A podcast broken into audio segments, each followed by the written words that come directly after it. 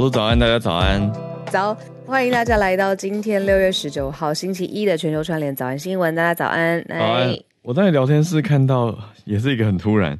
原来我们也不久前去录了一个大学问，这个给大学生的 podcast 已经播出了。在聊天室看到说，刚听完大学问，听到浩尔跟小鹿的分享，觉得很棒。你还有印象吗？那天 那天很特别。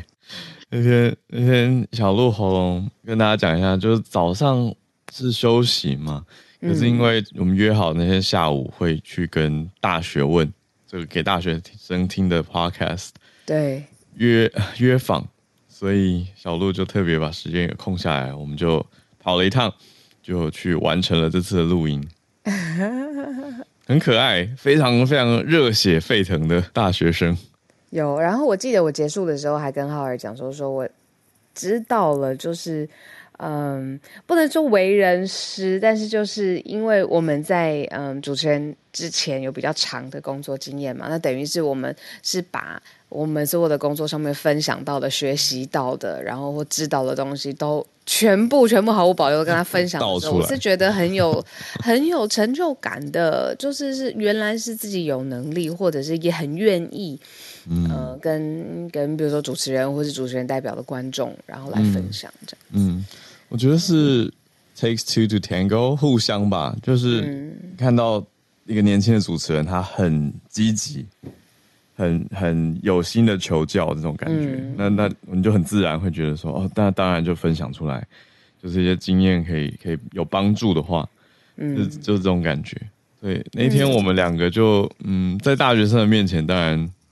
不可避免的变成了老鸟，所以 对，所以就分享一些经验。我以为我会很抗拒这个身份呢，结果那一天是意外的没有。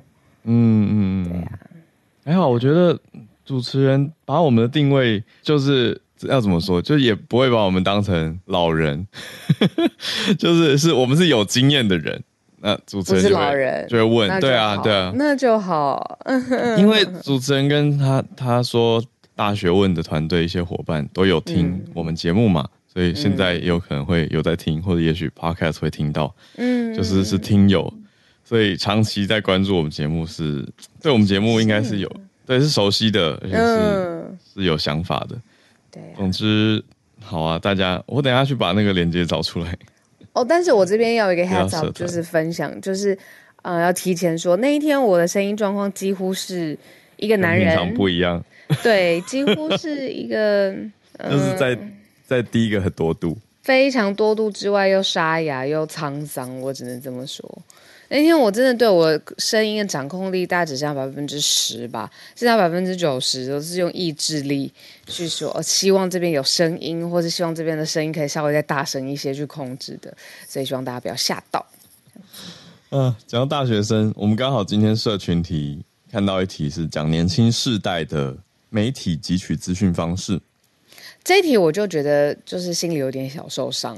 嗯，我可以理解。我我可是嗯，对啊，我那时候看到标题就有点想说，嗯，要要要吗？后来看了一下内文，觉得要讲，因为这个访谈，我觉得它的样本数量还蛮高的。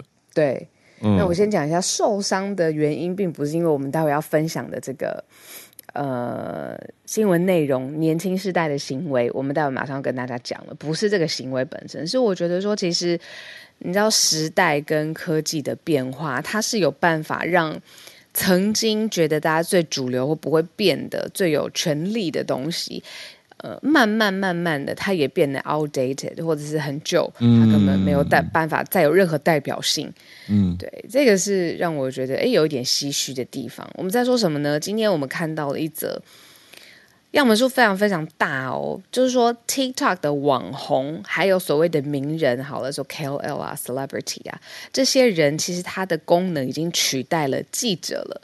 过去呢，我们透过记者他去呃采访，或是撰写稿子，或是做影像，然后呃在传统媒体上面他们是发生的节点。嗯，但是现在呢，就是 TikTok 上面的大号，就是真的是有很多 followers 的人，或者是很有呃你知道社群。影响力的名人，他们成了呃发送资讯跟发送新闻的节点，大节点。嗯，嗯，就是说第四权一直在去中心化，是不是可以这样讲？过往讲记者媒体就是一个很大的第四权，那当然一直随着、嗯、像小鹿你刚刚说的这些科技媒体的变化，嗯，也在改变。嗯、对啊。样本数很大，是因为呃，这是牛津大学，他访问了九点四万个人，真的是还蛮多的，对，跨了四十六个国家，四十六个国家，这是真的是不是单一一个语言文化，或者是你说一个族群，比如说年轻人好了，十八岁到二十四岁当中，嗯，两成的人是透过 TikTok 获得新闻，然后。不到半数的人，就是只有百分之五十以下的人，嗯，说对新闻是有浓厚兴趣的。这个在二零一七年的时候是有百分之六十的人，六十的人认为说，哎，这个新闻很有趣啊，愿意追啊，或愿意深入的了解。但是现在呢，只有不到五成是在年轻族群当中，嗯。所以大家你们真的超厉害耶！你说我们节目的听友们？对啊，当然啊，当然当然的。嗯嗯嗯，对，特别是特别是如果是属于刚刚十八到二十四岁这个族群的话，对啊，应该说我觉得这个有有点有意思，因为你说我们两个现在的身份，我们过去的确是有从事过新闻工作，就就记者、主播，但是。现在我们还是记者主播吗？就是我觉得有时候身份的变化，我们现在会不会也被归类到你说社群媒体上面的名人啊，还是说账号，对不对？就是因为现在新闻传播的方式的变化，那如果如果我们把定义都聚焦在传统媒体，你说是新闻台或者是 radio station，那全球串联早安新闻是一个新闻台吗？好像这个时候又会有一点，嗯，懂我意思，就是有点有趣。嗯、就我们当然不会被归类在老的或传统的新闻网站上了。嗯嗯，对啊，那这个怎么定义自己，还有自己的性质，然后这种归类上面的标签，也有一种特色，就是你就是模糊化、复合化，也不会影响你的影响力。嗯就是你就算没有办法定义好你是新媒体时代的产物，或者是哦你是传统媒体的一个什么，但是我们每一天就是在这里，然后我们的 podcast 啊或者 Clubhouse 的文化就是在这里，所以这也是一个。嗯，我觉得现在的一个特色吧，像是比如说我在传统媒体服务的时候，那个界限是很清楚的。你就是没有这个采访能力，或是没有这个发稿能力，那那那那那为什么就没有声音讲话？对对对，在类似像这样子。可是应该现在已经是完全不是这种思维了，而且越是这种思维，就越被容易淘汰。嗯，对啊，因为很很多人他是，比如说他凭着他自己的幽默、专业或者是个性，他在社群上面赢。营造出来的那种大家愿意听他说话的那个是是实实际际存在的。嗯，那就算他不是所谓 so called 呃 so called 就是呃新闻媒体又怎么样？嗯嗯嗯嗯，对啊，我们在讲的是所谓的话语权或影响力吧，已经可以到这个这个概念了。嗯，不过这个东西就是说，就是有的时候大家看。会追踪的原因到底是为了什么？可能是趣味娱乐，可是的确你的曝光量就就是大。那比起来，有的媒体它虽然说有一个摄影机，有一个曝光管道，或者有播出时间，可是相对看的人少。嗯，那这样到底哪一个影响力比较大？嗯嗯，就变成了一个有点微妙的题目。可是我这边还是特别想要补充一个，就是说这个是我们在讲，就是用户端一般人就是去从哪里的新闻获得他的呃、就是、新闻资讯来源资讯对，嗯、但是对于就是说竞争或者是到底什么样的新闻内容它才有办法赚钱，这个我倒是还是在现代我是觉得说那个竞争的壁垒啊，由于。呃，作为名人或是作为 TikTok 上面的网红，相较于传统电视台，它已经耕耘了非常非常久的时间。比如说跟广告商啊、频道商之间的这种那种复合型的生态型的关系，嗯、我还是觉得说这个竞争的壁垒哦，怎么样去杀入传统媒体赚钱，跟怎么样杀入新媒体赚钱哦，都很难。但是那个传统媒体的壁垒，它其实是花了更长的时间去把它的护城河建筑好的。嗯。应该说，它有一个嗯，我想用什么词比较精准？行业标准吗？就是某一种某一种行规跟习俗或习以为常的作业方法。对，那对，那你说广告商他的投放似乎也已经变成了一种几乎是固定预算，习以为常。对啊，嗯，所以每年就会抓一笔钱投到传统的媒体上面。那那些老板或者是呃行销端、广告端就不会觉得哦，这个是什么？很很多的预算，可是对于这些传统的人来说，嗯、网络预算是多的，网络预算是要额外拨出来尝试的。对，而且去学习新的计算的工具，去学习成效追踪的呃工具，学习成效判断的标准，这个其实这真的很有心或与日俱进的广告主。当然，现在已经是非常非常多的广告主都是这个样子了。但是你知道，传统媒体还有更大的。旧势力的代表，真的就是这三个字，我觉得。嗯，对呀、啊，嗯，好，对，我们这题太太感慨了，发现时间。好，我们来整理一下今。今天还是有四题。对，对，好，所以这是我们今天的社群题，就聊年轻人，嗯、聊年轻世代，那一直在变化嘛，已经不看新闻媒体啦，大家与时俱进，与时俱进。好，我们今天的四个新闻题目整理起来。第一题是来到美中之间，讲到布林肯跟秦刚，就是美中两边最高的外交首长。嗯，呃，他们会谈同意再谈。那 可是有趣的是，媒体最后整理出来说，这好像是唯一的共识，就是再谈，再说再说了。嗯，再说，但是其他找机会说啊。但也也两边两边也是愿意再说，但是好像没有什么其他共识。我们等一下来整理一下。嗯，第二题则是日本的一个重大更新，日本的参议院通过了 LGBT 理解法案。那什么意思？这个理解的概念是说，对于不分的不分性取向都给予尊重。第三题则是 WHO 在调查有毒的儿童止咳糖浆，嗯，对，有点呼应最近台湾在讨论的事情。好，最后一题则是土星，土星的卫星土卫二。这个土卫二的冰下海洋有新发现，发现了磷这样子的物质，那这个浓度是比地球再多出一百倍哦，嗯，所以有可能代表是就是磷虾的那个磷，十字旁的磷，就代表说它孕育生命力的潜力很高，嗯，好，所以太空新闻，那我们就先从美中外长开始讲起。好，我觉得要我来看这则新闻的话呢，我会给他一个重点，就是它结束了将至的。冰点，但是并没有破冰，非常特别。为什么呢？中美关系现在算是就是冰点中的冰点啦，就是几乎能够零互动，只要不爆发热战，这个世界就已经就是哇松了一口气了。嗯，这样子。那所以这两国之间外长，就是尤其是对外事务的最高领袖，他们会面了。当然代表了有一些变化，因为之前是就不愿意谈嘛，根本不愿意见面了，嗯、就觉得说啊，怎么可能会有交集，或者是不需要跟这个敌对阵营，你知道这么亲近。我们之前讲过啊，国防方面还是没有没有办法，没有重新牵回联络线。嗯、对，但是布林肯跟秦刚就是呃，美国跟中国两个外交的首长，呃，这一次会谈了五个半个小时。五个半小时之后呢，还共进了一个晚餐。刚才浩尔有说双方是有共识的，这个共识呢是最大交集。我们最努力的画了一下这个中美现在能够统一确认的 ideas，就是什么呢？呃，希望有稳定跟可预期的关系。嗯，说了，也像是很轻很轻的说了。听完一种哈，确定这个是五个半小时之后的结论吗？要稳定跟可预期哟，吼，好，那剩下来我们就到此打住，接下来再说再说。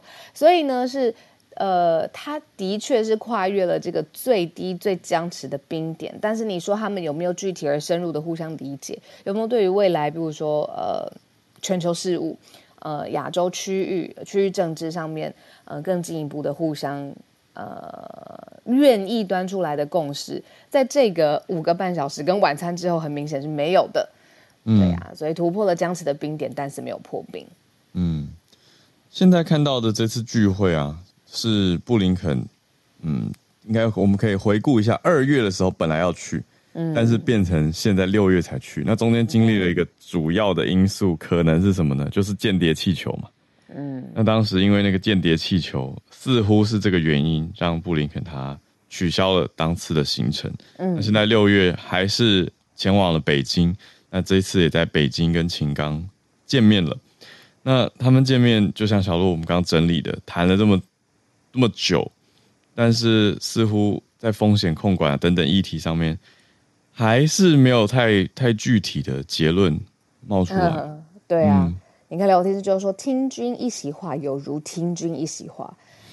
对啊，就是就是这个感觉，就是没有具体的结论，甚至是没有任何亮点。但是呢，至少哎，你看聊天室有人说，为了拜席会打草稿哦，嗯、先就是先外长的头先会面起来，嗯，然后为了后面可能有更隆重或者是更重要的会晤来做铺铺陈。嗯，那我们有一个角度可以看，是布林肯这次出发前两天有一个新闻发布会，嗯、就是行前先告诉大家，这次前往北京探访采呃不是采访拜访拜访的三个目标是什么？是建立危机管控机制，嗯，再来是要推动维护美国跟盟友利益相关的议题，嗯，所以他是踩在一个代表美国跟盟友利益而前往的角度。出发的、嗯、那最后一个目标是探索潜在的合作领域。嗯，哦、那布林肯他还有讲到一个是说，他也要去跟中方提到在华被拘押的美国公民，这个就实质上我们好像没有看到新的更新。嗯，所以这是他行前所发表的。行前之前，他有呃几个他想要完成的事情，而且也说要跟秦刚就是保持联络管道上面的畅通。那实际上面的时间点是昨天早上降落在北京的，就是布林肯的行程是这个样子。嗯、然后中午之后就是那个五个半小时，然后接着马上就是一个晚餐，然后最后我们看到了这个呃最大的交集点。嗯，对，但是这种活动，嗯，常新闻媒体就这次也是啊，就只让新闻媒体进去拍一下。拍个照片，嗯，对。那拍照的时候，两名外长都没有表达任何的言论，所以是不是回暖呢？我们真的还要再继续观察下去。嗯，好，这是我们今天第一个题目，没错。接下来转到日本，日本的参议院全体会议表决通过了 LGBT 理解增进法案。嗯，讲到这一题啊，看到的时候我就觉得很感谢，就是呃，非常几乎是每一天都会跟我们串联的东京的翠翠，在就是这样子的领域上面的新闻资讯，其实算是一点一点的让我们知道从。嗯呃，一般社会当中的观感，然后到有一些比较极端的做法或言论的时候，社会上面的反应是什么？然后累积成了一片的背景知识。今天我们看到的是整个参议院全体通过的这个法案呢，是说不论你的性取向是什么。我给你的法律给你人权上面的尊重呢，都不会有不公平的歧视，所以叫做 LGBT 理解增进。那这个是呃很特别的一个跳跃性的进步，是因为不论是之前翠翠跟我们分享，就是啊比较保守的想法，或者是现在日本是整个 G7 七大工业国集团唯一一个没有法律保障同性配偶关系的国家，嗯嗯，最慢的，对。对对啊，所以现在呃，这个法案上面虽然有争议，但是现在是全数通过了。那，哎，我我在看这个啊，好像没有提到投票比例，嗯、就是这是一个全体会议。嗯、哦，对，我们只是看到说表决通过。哦，对对吧？就我刚才也很小心在看这个，因为这个法案还是有一些反对的声音。对，还是有啦，因为那个文化上面的，嗯，嗯，分叫做分种嘛，或者不同声音，就是很难完全被统一，所以其实也有一点好奇，就是说这一次被。呃，整个法案被全数通过，它到底是因为有来自外界的压力吗？因为就有媒体去侧写说，其实这是受到 G7 国家的压力，尤其是美国施加的，希望呢要允许同性婚姻，或者是更注重 LGBTQ 好这个整个延伸的族群上面的权益啊，人权上面的完整性。所以，到底是不是真的完整的代表民意、反映民意，还是其实有其他外交上面的受到压力？不论怎么样，现在这个法案是通过了。嗯，对。可是有一些字斟句酌发生在这个过程当中，嗯、很细微哦。我在想，我们怎么讲会听起来比较清楚？最早最早这个草案的写法是说，不能容忍基于性取向还有性别认同的歧视。嗯，那现在改了，后来最后改了，通过的是叫做不应该有不公平的歧视。嗯，那那差别是 是什么？强烈程度？就哦，就批评者是说这样可能会默许一些形式的歧视，就是那个对于不公平的歧视这个词是不是有一些模糊空间？因为本来是零容忍或不能容忍是比较强烈嘛，那后来改的，就像小鹿说，那个程度上有一些不同，就是不应该有不公平的歧视。意思是说，如果你解读起来是合理的话，那那可能还是可以有一些差别的对待。那这个就会被批评者认为说，哎，你怎么还是留这个空间？那举例来说是什么呢？记者有采访到算是反对意见的参议院成员。这位是前参议院的议长，他叫做山东昭子。他是在会后接受记者采访的时候提到了一个他担心的点。他说，曾经有一件事情是有男生扮装成女生进到女厕，他把这件事情跟这个法案的通过连接起来，产生了一种他的认为隐忧。他说，如果这个法案通过了，这种趋势如果也变成常态的话，就是很严重的问题。因为他要讲的这个应该。比较会被归类在 LGBT 里面的 T 吧，transgender，嗯、跨性别者。他认为说，如果我们这样要呃所谓的，我看他这个词是叫理解法案嘛，嗯，那理解跟接受，还有如果跨性以后进到女厕，那又加上下一阶段是犯罪，又是另外一个题目了。我觉得，嗯嗯嗯嗯嗯，所以我觉得这位前参议员他就是代表可以比较说传统的声音，那还有担心的声音。没错，那这是我们帮大家整理的第二题，跟日本现在对于 LGBT 在法案上面，或是对于民意上面、外交上面的整理。嗯，不过整体来说，我们看到的民调是说，日本民众现在普遍是支持同性婚姻。嗯，那也谢谢翠翠的陆续整理，我们也听到很多地方政府陆陆续续设立了同性伴侣登记的制度，所以这个真的是观察到日本整个整体国家社会的气氛有在改变。因为过往真的是不太谈，嗯、或是蛮偏向保守的。好，我们今天来到第三题，WHO 的调查，非常的关心他这个。嗯，嗯我觉得呃，家里可能有小孩，或者是。不要说有小孩好了，我最近不是非常呃喉咙非常不舒服嘛，有的时候咳嗽，嗯、我自己也会吃，就是止咳糖浆。嗯嗯，真的是我我我我是去诊所，然后医生开给我的。可是透过这种医生开给我，然后我吃止咳糖浆这件事情，为什么在联合国成为了一个很大的调查呢？是因为针对婴幼儿来说，全球有三大洲，超过三百名的婴幼儿，他们后来死亡了。死亡就发现跟他们吃的止咳糖浆很有关系，发现它不是有毒的糖浆啊，太恐怖了吧？对，死掉，嗯，直接吃到为了止咳，然后结果最后丧失了生命，为什么会这样子？铁定有一定的显著性，WHO 就跳下来去调查，嗯，结果就发现呢，这些有毒的止咳糖浆在全球范围之内流通，里面呢有呃特别的。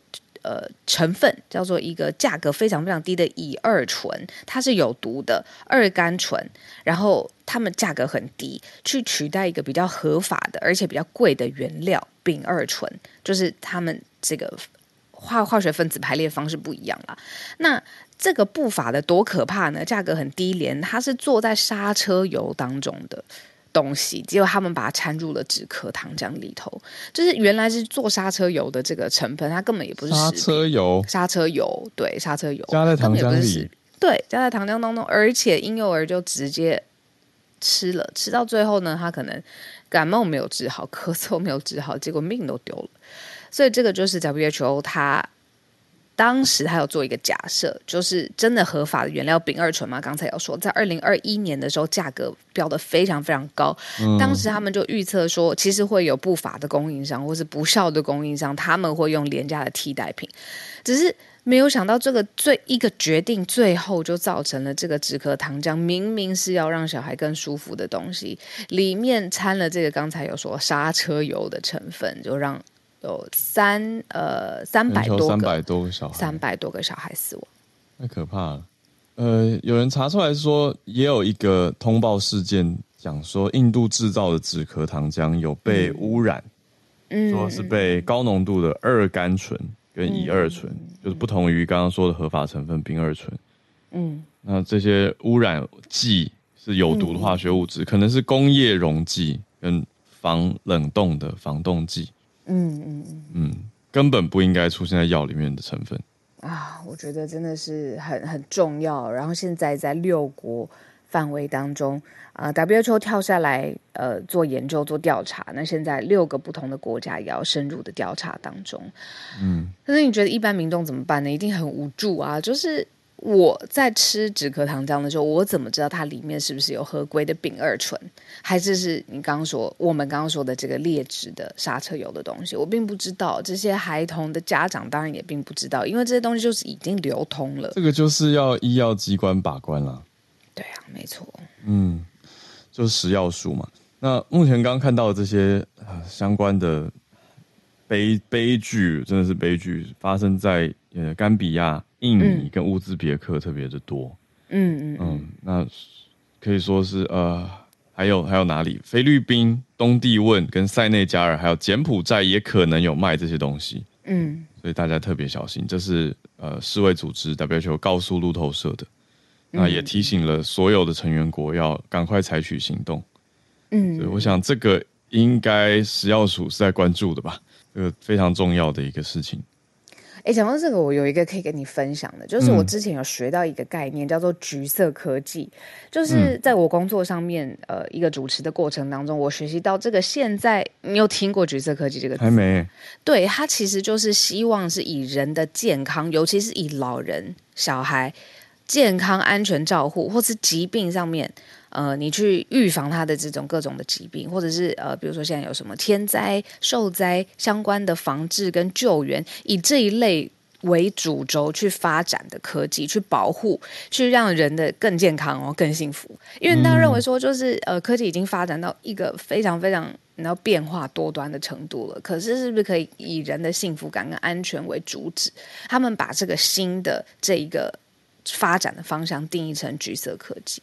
嗯，对啊，好有趣哦。就是以前比较常听到在讲 green，讲绿色，绿色科技就是环保嘛，环境。可是这个就是 orange technology，对，就在谈绿色，所以就是要讲幸福科技、健康科技，对，人本啊，跟人比较回到人的人的关怀，因为绿色科技常是在讲对环境的关怀嘛，没错，没错，哦，对，好酷哦。所以我觉得这种人本的议题，然后去结合科技上面的。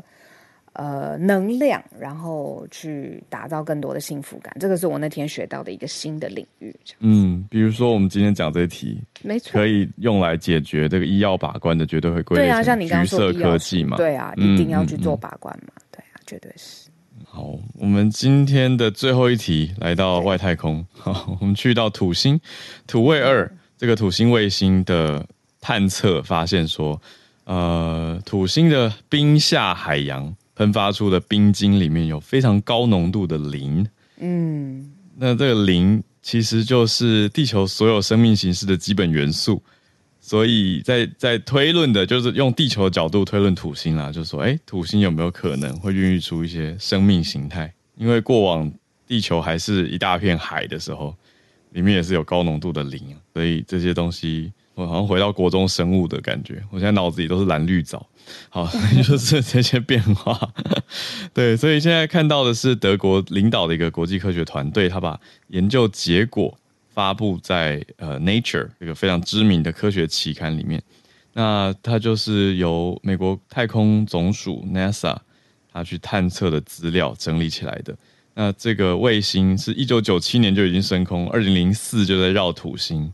那土星环跟土星卫星绕了十三年的一个持续的专案，那综合下来，这个现在讲的土卫二，它发现的冰粒里面有很丰富的矿物质，还有复杂的有机化合物，有氨基酸。那就像科学家，嗯，目前我们所知啦，就是跟生命的形成是有关的。生命的组成有六种必要化学素，就是碳、氢、氧、氮、磷、硫。我记得。对吧？对，是不是国中生物？学过这个、对，那磷就是含量最少的一种。嗯嗯嗯。所以很特别的是，哎，在地球之外的海洋里面，很难得哎，发现了大量的磷。孕育的。对呀、啊，孕育的生命潜力是这个可能性是存在的。嗯，对，发现说，而且说这个浓度是地球海洋的一百倍，就是用目前的探勘模型去推出来的。这题真的很特别，我们也很少从这个角度去看。嗯，对、啊，所以，但重点是说，还没有直接断言跟找到，就是可能性嘛，生命。对，因为这也一直是我们科学家在太空里面探索的一个大题目啊，嗯、就是。人类到底是否是宇宙中孤单的生命，还是外星生物呢？呃，这一题就是完全相关。所以，生命有没有可能在土卫二的海洋里面出现？现在还没有定论。现在就是继续观察，嗯、只是有发现磷跟复杂的有机化合物，嗯嗯嗯，是有在那里的，所以有有可能宜居，就是那个地方可能可以，还很遥远吧？我觉得，嗯。哦，有有听友很理智说土星，可是土星离太阳很远，就是跟地球，如果你要比一个物理条件的话，呃，没有阳光还是很大的影响。日照这件事情，以上就是我们今天盘点的四题，跟大家分享啦。好，那我们来进到全球串联的时间喽。对，好，我昨天在社群上面，我们社团也有开一个题目，也欢迎大家去社团看看，在。是来自在戏谷的一个，他算作家嘛？应该说 Facebook 作者，他就常会写文章观察嘛。他在跟大家谈戏谷，他觉得失控的小费文化。我就邀请所有的听友，在世界各地的听友，也可以去呼应一下你所在地你观察到的小费文化，不管是有没有强制小费，有没有要求小费，或你自己的想法，我也有蛮多人呼应的。等一下，我觉得也可以来分享一下目前看到的。大家的回应哦，也欢迎大家跑去社团，现在再回一下都可以。我们把大家答案整理在那上面。好，那来邀请翠翠，我们刚刚有特别感谢提到的翠翠，翠翠早安。Hello，早安，小鹿早安。好，好，因为其实这个法律在同运团体之间算是一个大家觉得根本就是倒退的法案啊。那我，我对，但我你说因为那个用词吗？还是？对，其实用词不不，第一个就是为什么同运团体要，就是以前应应该只是在二零一一六年的时候，是同运团体跟就是在野党，他就是他们为了想要。禁止就是要消除所谓的歧视，所以他们从二零一六年就开始努力的法案。嗯、那你现在，因为说老实话，歧视这种东西，像刚刚在房间里面大家有讲的，其实这种东西没有不合理的歧视，歧视就是歧视，它就是一个负面的意义。嗯、所以对于同婚团体来讲，嗯、呃，从就一开始要禁止歧视变成理解法案，虽然大家觉得就是很不公平，可是基于为了要。让自民党一些就是你知道保守政党，就是让他们同意，所以他们当时是就是只能忍下来。好，那就是变成理解的部分。那这一次法案里面呢，嗯、其实 NHK 他们也有去采访，就是同运团体嘛。那其实他们觉得很寒心的地方，是因为，嗯、呃，其实关于修改怎么讲，就是这个法案是希望让所有国民都能安心的生活。这句话对他们来讲其实很伤害。这个呢？不是保护同 LGBT 的法律，应该说是他们有一种让人家觉得说 LGBT 的存在，感觉上是被人家潜在的威胁，对，是威胁的，所以他们觉得这样的说法让他们觉得很寒心，有敌对感。对敌对感，而且其实，嗯，其实现在提出的这个法案跟当时二零一六年，就是还有就是在之前提的法案，其实几乎是完全不一样的。那我今天就稍微讲一下，就是我自己觉得蛮不 OK 的地方。那当然，像刚刚不是有采访说，就是如果说真的通过之后啊，有那种性别认同的声音，嗯、对对。可是问题是倒过来讲，其实网络上有人吐槽，就是说，像你去澡堂好了，像澡堂不是都会明文规定不能，呃，就是说有些是小孩不能。能进去，或是有些是不能有刺青的人进去吗？那也就是说，如果即即便你今天性别认同是女性的生理男性好了，今天只要这个澡堂的老板说你不能进去，那你就是不能进去。所以，如果今天老板让这个性别认同女性的人进去的话，那就是大众澡堂的问题。这个其实跟法案是完全没有关系的。好，这个是一个网络上吐槽的部分。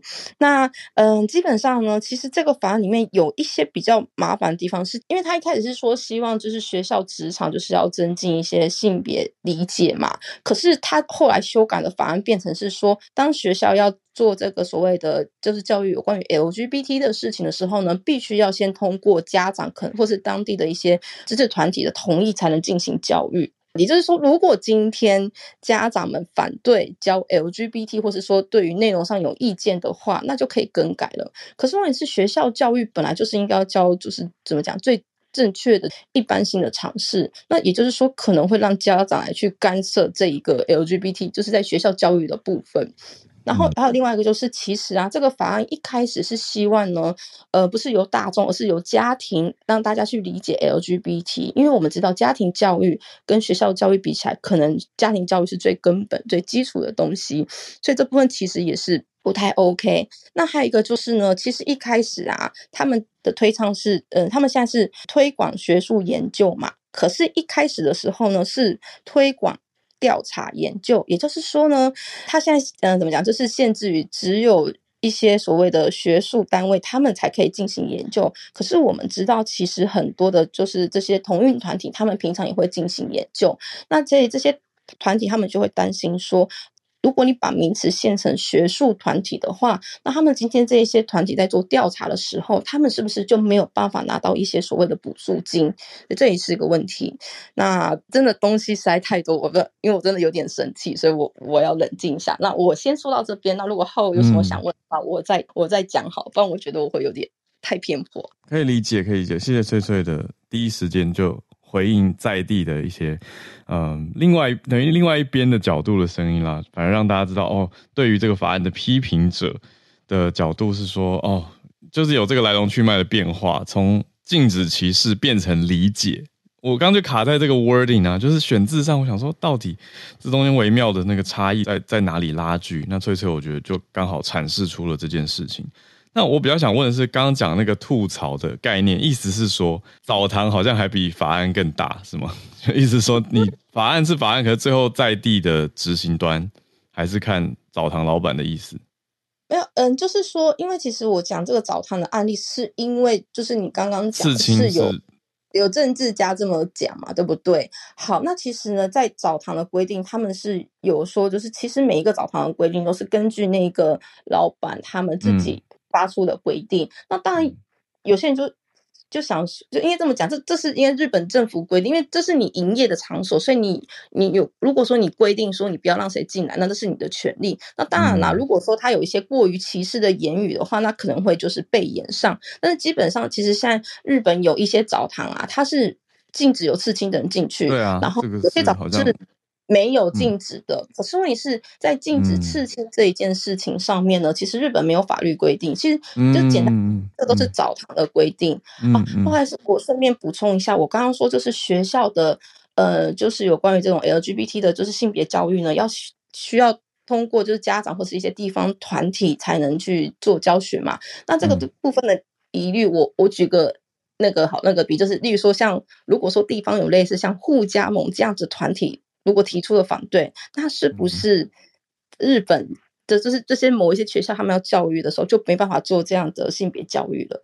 嗯嗯，谢谢翠翠的回应补充。我对啊，我就在想说，嗯，等于是延伸说一下的话，就是澡堂老板，虽然你说，哎，文化习俗上面对于在日本对于刺青会直接联想到雅克萨，好，或者我们说黑道文化好了，那那。可是，可是这样有没有歧视刺青者的问题？你说一个不是日本黑道的台湾人，因为身上有刺青，然后不能进去澡堂，这样是不是被歧视？有有一个这样的延伸推论的概念啊。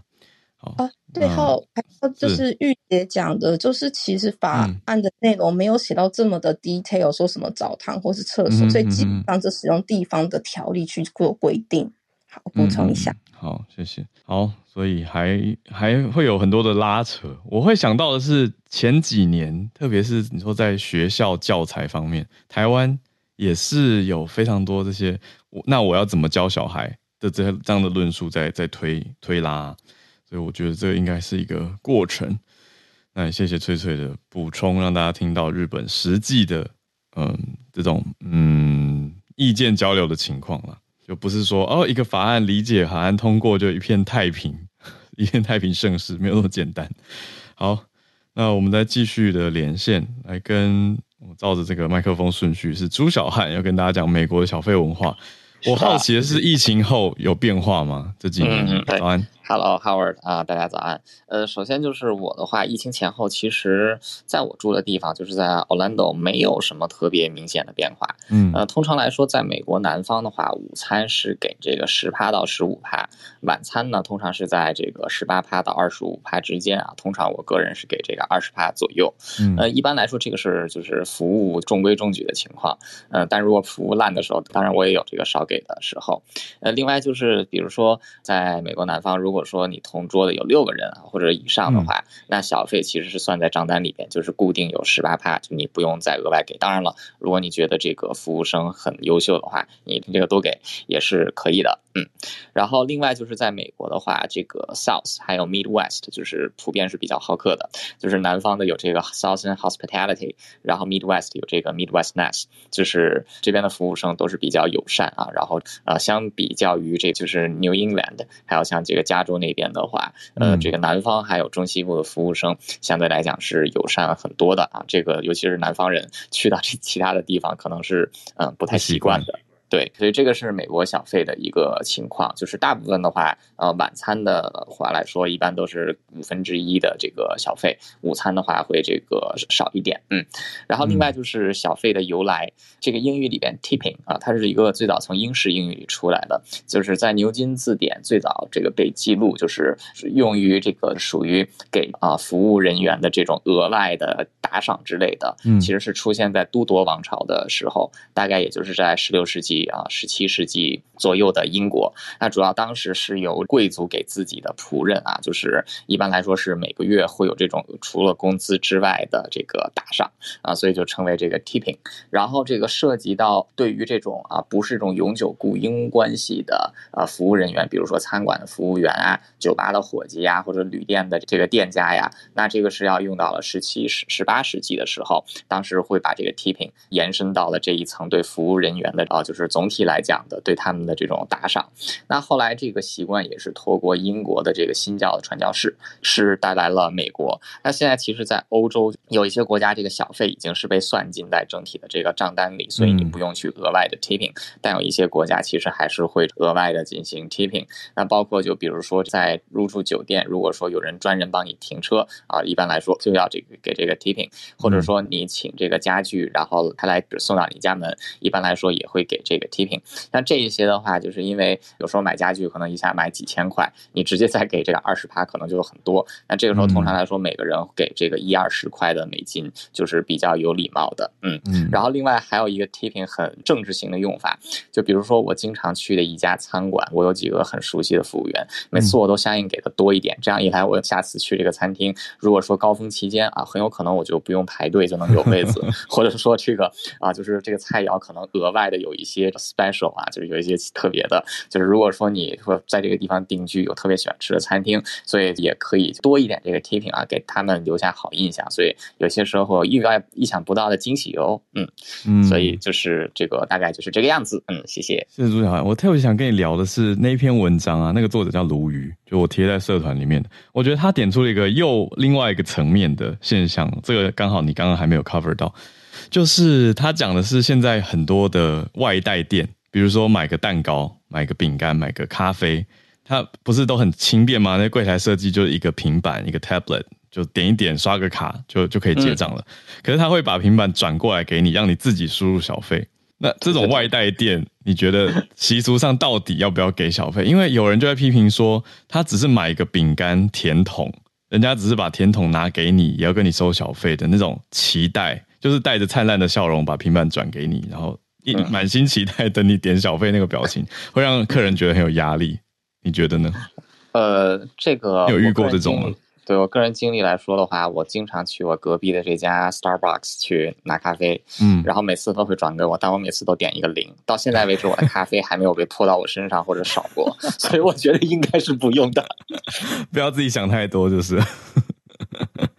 我谢谢朱小汉这个非常大方的分享，就是如果觉得有听起来，其实小费有时候，我觉得它微妙的地方是在于它有一个行情，可是有时候又是在自由新增。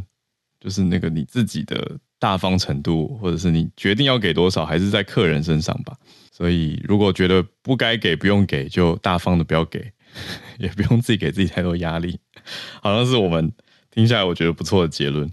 好，聊天室也 有很多人在讲啊，有人我我看到这个是我第一次看到，诶 Sean 留言说吃饭前就要小费的，这个我第一次看到，这是哪里？可以回报一下吗？这样的地方会让人真的蛮有压力的吧？吃饭前给很奇怪耶。哦，因为通常都是都是，还是你是说通常都是服务后吧？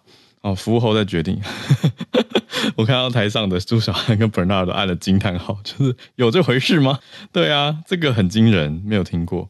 哦，有一些 James 补充说有先付钱的餐厅，哦，那如果先付钱的餐厅就要小费啊？对，我补充一下，也有听友说，比如说有一些大卖场。为了节省人力嘛，或者加快结账流程，会开始推行自助结账柜台、自助结账服务。那就有人提出质疑说，为什么自助结账服务也要按小费？有人写说，到底是要给谁的小费？然后就有人回应说，给软体工程师，因为系统维护是软体工程师。我就想说，可是就有点有点会让大家去反思说，这小费的本质不是应该是鼓励服务人员在你面前服务的这个热忱跟跟跟付出吗？对啊，所以就会有很多人开始去反思小费的初衷到底为什么要给小费？我觉得都是很有趣的题目，但最终好像还是回到客人到底怎么想。那那跟当地文化当然有关，像翠翠有补充，这个我知道，就是在日本，如果你给小费，很多人会拒绝到底，就不管怎么样都不会收，甚至觉得你这样很奇怪，因为日本就是没有小费文化。哦，但是你说那个咖啡厅摆一个小罐子，那当然 OK 啊。可是单独给一个人，这个在日本是很奇怪的事情。那甚至我觉得反过来变成说，你硬要给小费，已经变成不尊重的行为了。所以可能对一些美国人来说，他的好意在日本会变成一个很大的压力，对于服务生来说。好，我们继续连线到今天最后一位连线听友是 Bernard，我们的香港听友。Bernard 今天选的题目很有意思，又是延续 AI 声音。AI 音乐家，这次来到了谁？John Lennon 吗？Bernard 早安。早安，好，好了，早，早，早，早安。今天呢，先讲一下那个，我其实那个时候以前在美国读书的时候，其实我也是被小费文化弄了一个头，整个头就是十万个为什么。怎么说？你数学应该蛮好的啊。呃，还不错，但是问题是我就是以前跟之前一样，就是去到素食店也要去收小费，然后那个时候我也是不懂的，就是素食店怎么会收？素食店就是那个，就是跟麦当劳一样，都是通常不会收吧？呃，他就会刚刚就是那个机器就绕过去给你嘛，然后另外一个、oh. 我其实也不太懂的，那个时候是那我连搭计程车也要收小费这件事情，oh. 所以这计程车也要收大概十到十五趴的小费，所以那个时候其实我也不太懂，所以就反正美国的小费文化就是一个十万个为什么，大家就 看大家自己斟酌一下，自己看一下了，因为我曾经真的是要被。一开始我真的不知道，然后因为亚洲文化就是把所有的 service charge 已经放放在算在一起，所以就。对，所以我那个时候以前第一次在美国，我真的不熟的时候，我就以为说已经放在里面去，然后我出门，然后餐厅员工就把冲出去，然后就跑过来找我说：“哎，不好意思，你的小费还没给。”这样子，所以后面我就知道说要交小费了。这个也是一个教训。好，就回去今天要分享的新闻就是今年年底呢，这可能有一个蛮令人期待的新闻，就是 Beatles 呢可能会出最后一张的唱片。这为什么呢？其实之前。Paul McCartney 呢，其实，在 BBC 的一个广播节目上面呢，其实有讲到说，看说有可可不可以用一个 AI 的技术，然后就把 John Lennon 的一个原声的音乐片段里面就抽取他的声音，希望可不可以去拿去他的成为一个唱片。其实，在节目上呢，没有透露新歌的详情，但是呢，大家都应该在想说，应该是之前 John Lennon 为 Paul McCartney 制作的一首歌曲叫 Now and Then。其实当年呢，是一九九四年的时候，因为呃呃，John Lennon 是一九九五年离世，如果我没记错的话。然后当时候呢，Ono Yoko 就是小野洋子呢，其实在一九九四年的时候呢，把这一首 Now and Then 的 demo 呢，已经交给了 Paul McAfee。然后呢，这个我我讲毛片好了，毛就是这个呢、嗯、demo 呢是已经写说是 for Paul 的，所以那个其实 Paul McAfee 一直想说很想要去制作这一首歌曲，但后面呢是因为在一九九五年的时候呢，想要把这一首歌曲呢就纳入这个纪念的精选集。但是呢，因为那个时候呢，另外一个另外一个成员就是 George 呢，其实因为这一个音质其实很糟糕，因为这个里面的 demo 的，所以听出说在那个时候 John Lennon 在公寓住的时候的电路嗡嗡声都会听得出来，所以其实很难把它再制作成歌曲，所以乔治那个时候是拒绝制作的。然后到后面呢，之前就是有哎 Beatles 的纪录片就叫 Get Back。其实那个时候呢，就是说，呃，有一个。配乐的作曲者了，就是用了人就 AI 的技术，然后就将乐队的成员的人声以及演奏的音乐声音呢，就完全分离出来，所以就让到 Paul McCartney 希望说，可不可以有这个，因为这个契机，要从一个很粗糙的声音当中去抽取出来，然后去做一些混音啊，然后去做一些制作，让他们虽然说已经很多天人隔离的很多一档长的时间，但是希望说。是不是可以把这一首歌曲再重新再合唱？因为他从这一个想法里面也是之后，Paul McCartney 希望说可以在他的演唱会上面可以用 AI 的方式跟 John Lennon 合唱，然后。另外一个就是他想要在为之前的那个专辑，就有一个专辑叫 We Love With Lover With Lover 的一个专辑，就是做重新的混音，想要希望可以再更加的让它重新的制作下来。然后 Paul McCartney 就说，有有可能如果成功的话呢，就今年的年底呢就会推出一个就 Beatles 的最后一张专辑唱片这样子，其实这让人蛮兴奋的。对于我们可能我们这个年代来讲的话，就 Beatles 可能就是一个传奇。我们可能就是听过这个人物，但是可以，就是我们在我们的人生里面可以再次买到 Beatles 的唱片，应该是买一件蛮酷的事情。但是，呃，Paul McCoffee 其实在里面也讲到说，他也对于 AI 这个发展，其实他也是很觉得很怕，因为就很怕，因为现在其实这个时代其实有很多的 AI 把人的声音取出来，然后做 AI 化的方式就做了歌曲。嗯、之前不是我们听到 AI 孙燕姿啊，然后 然后等等的很多的嘛，然后其实他也是说，这个科技其实很可怕，但是很让人兴奋的事情。但是我们因为这是个。未来让我们只是说要需要观察它这影子的结果是怎样，所以就我想要把这个高兴的消息分享给大家。以上，以上，嗯，很有意思，因为等于是在世的团员认为说很好，我们要用这个科技可以来完成一些心愿，它就不是盗用或者是被窃取的那个感觉，完全不一样。对，可是同时一则以喜，一则又会担心说，哎，以后呢？对不对？这就很有意思的一个题目。那对于 Beatles 的歌迷来说，当然是会很期待，会觉得哇，又可以重新有一种透过科技达成过往做不到的感动，这很有意思。那刚好延续一个慢新闻补充，就是我们讲过 AI 孙燕姿嘛。前几天孙燕姿在 Facebook 发文庆祝她出道二十三周年，她写一句很有趣的话，她写说希望有一天还可以出来努力继续做音乐，我要跟 AI 拼了。我就我就有去留言，我觉得太可爱了，实在很很期待孙燕姿跟 AI 拼了的音乐会多酷。好，那总之就呼应 Bernard 的这个题目，那大家也可以来期待一下披头士在二零二三年有没有可能再出一张最后的专辑。那我们今天的串联就在这边告一个段落，时间刚好来到了九点整，谢谢翠翠、朱小汉跟 Bernard 的串联。那待会。汉朝课堂应该还是会有节目播出，也祝大家有个愉快美好的周一，我们就明天周二见了，大家拜拜。